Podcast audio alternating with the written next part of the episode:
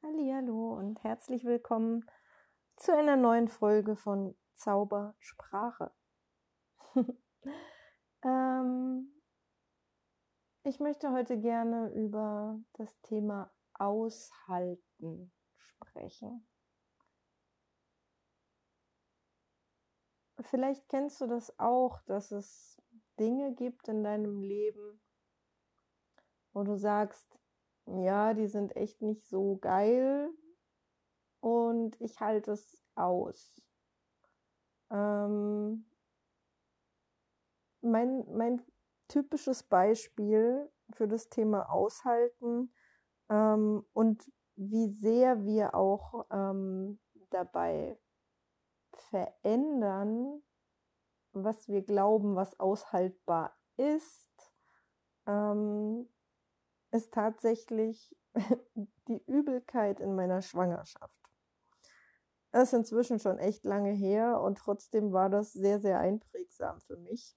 Und zwar hatte ich vom ersten Moment an fast ähm, extreme Übelkeit in meiner Schwangerschaft.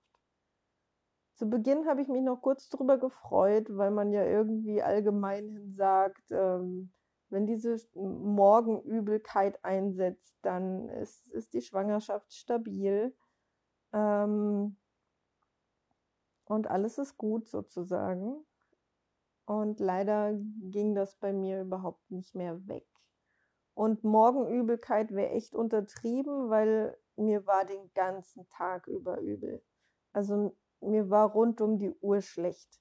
Und ich habe mich so häufig übergeben, es ist unfassbar. Eigentlich ist fast nichts in mir drin geblieben.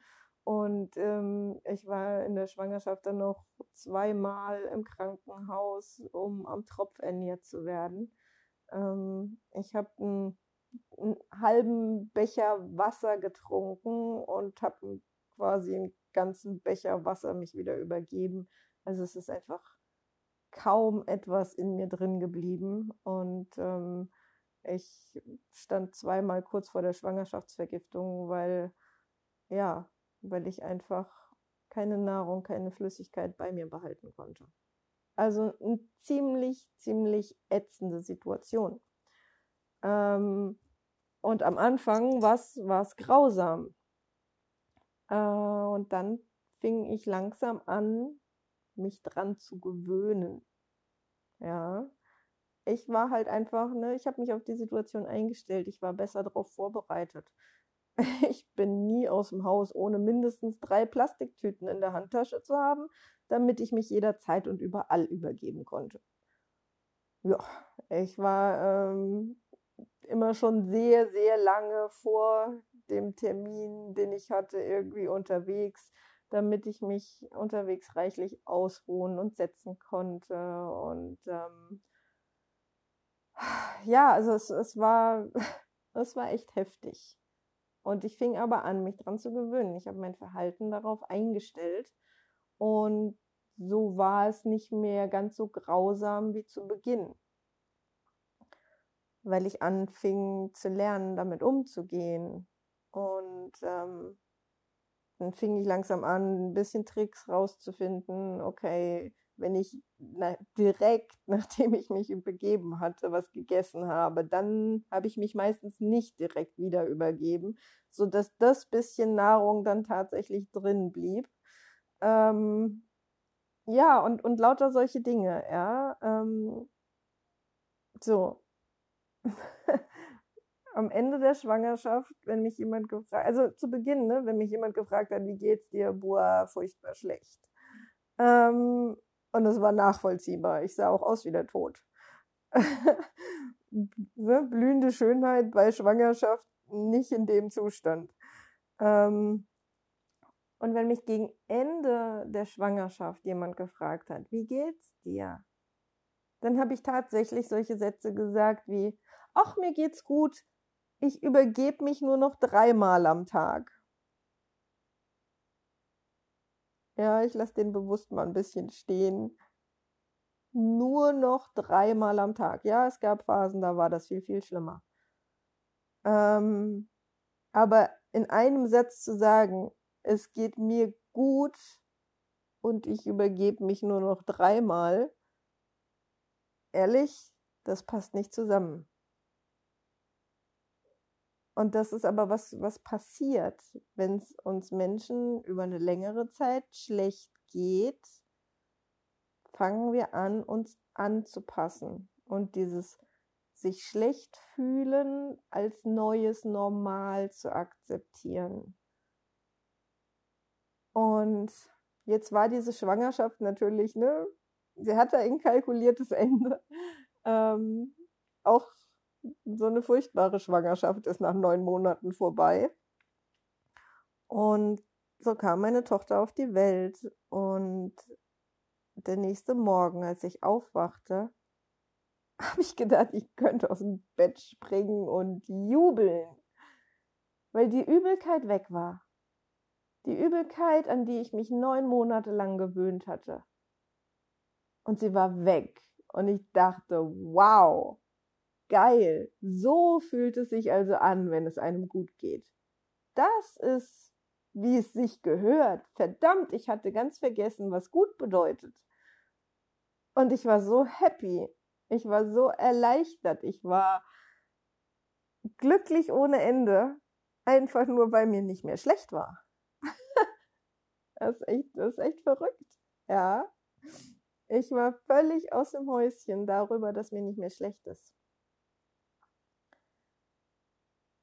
Und die Geschichte ähm, ist mittlerweile eine Analogie für mich für alles Mögliche, was wir so aushalten und glauben aushalten zu müssen.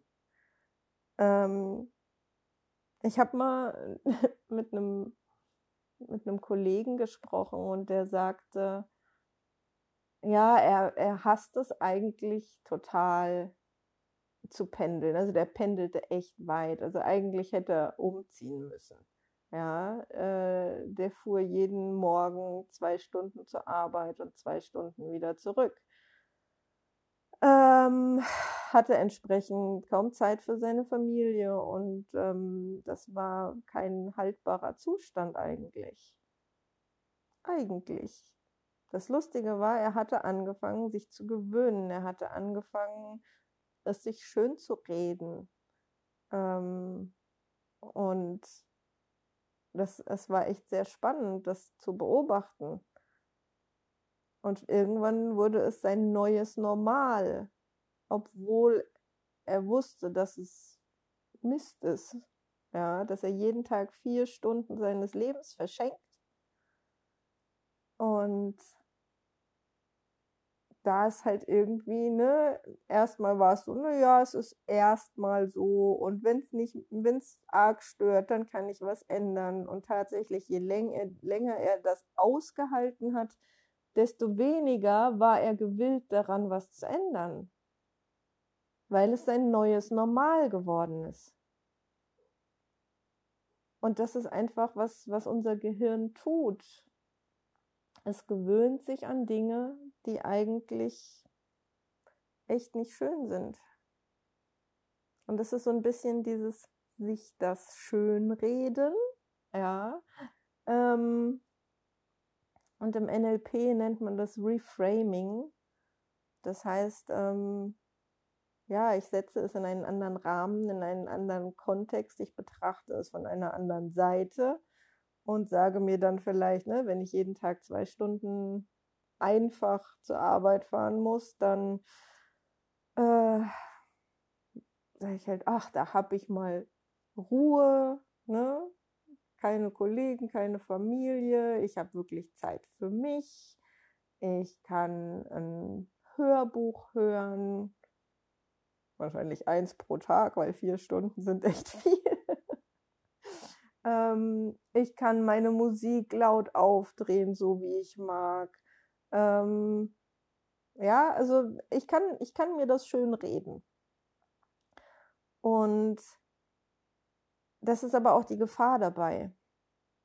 Tatsächlich ist dieses Werkzeug, sich ne, etwas schönreden, dieses Reframing, äh, ein sehr hilfreiches Werkzeug, wenn es dir schlecht geht mit einer Situation, die du wirklich nicht verändern kannst für eine bestimmte Zeit.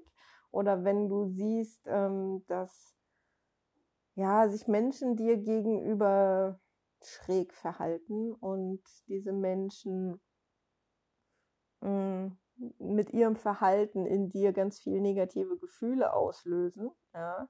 Sei es, äh, ja, Beispiel, es gibt eine Kollegin, die einfach irgendwie extrem pumpig ist und äh, ne, irgendwie so, so einen sehr schroffen Tonfall immer hat und irgendwie, ja, dir immer ein schlechtes Gefühl macht damit.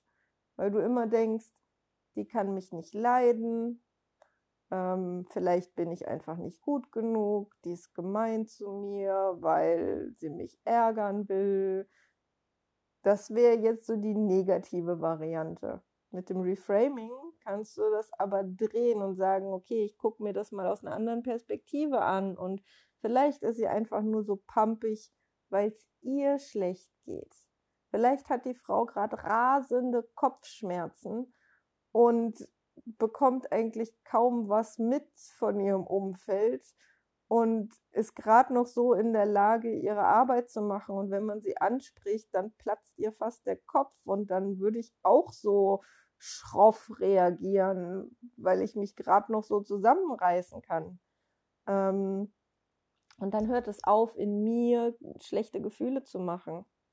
Dann kann ich das Verhalten der anderen Person, ja, vielleicht eher annehmen und vielleicht auch eher mal sagen, sag mal, kann ich, kann ich irgendwas für dich tun? Du, ne, reagierst immer so angestrengt ähm, geht es dir schlecht, kann ich dir helfen und vielleicht entwickelt sich daraus ein tolles Gespräch und vielleicht wird es besser.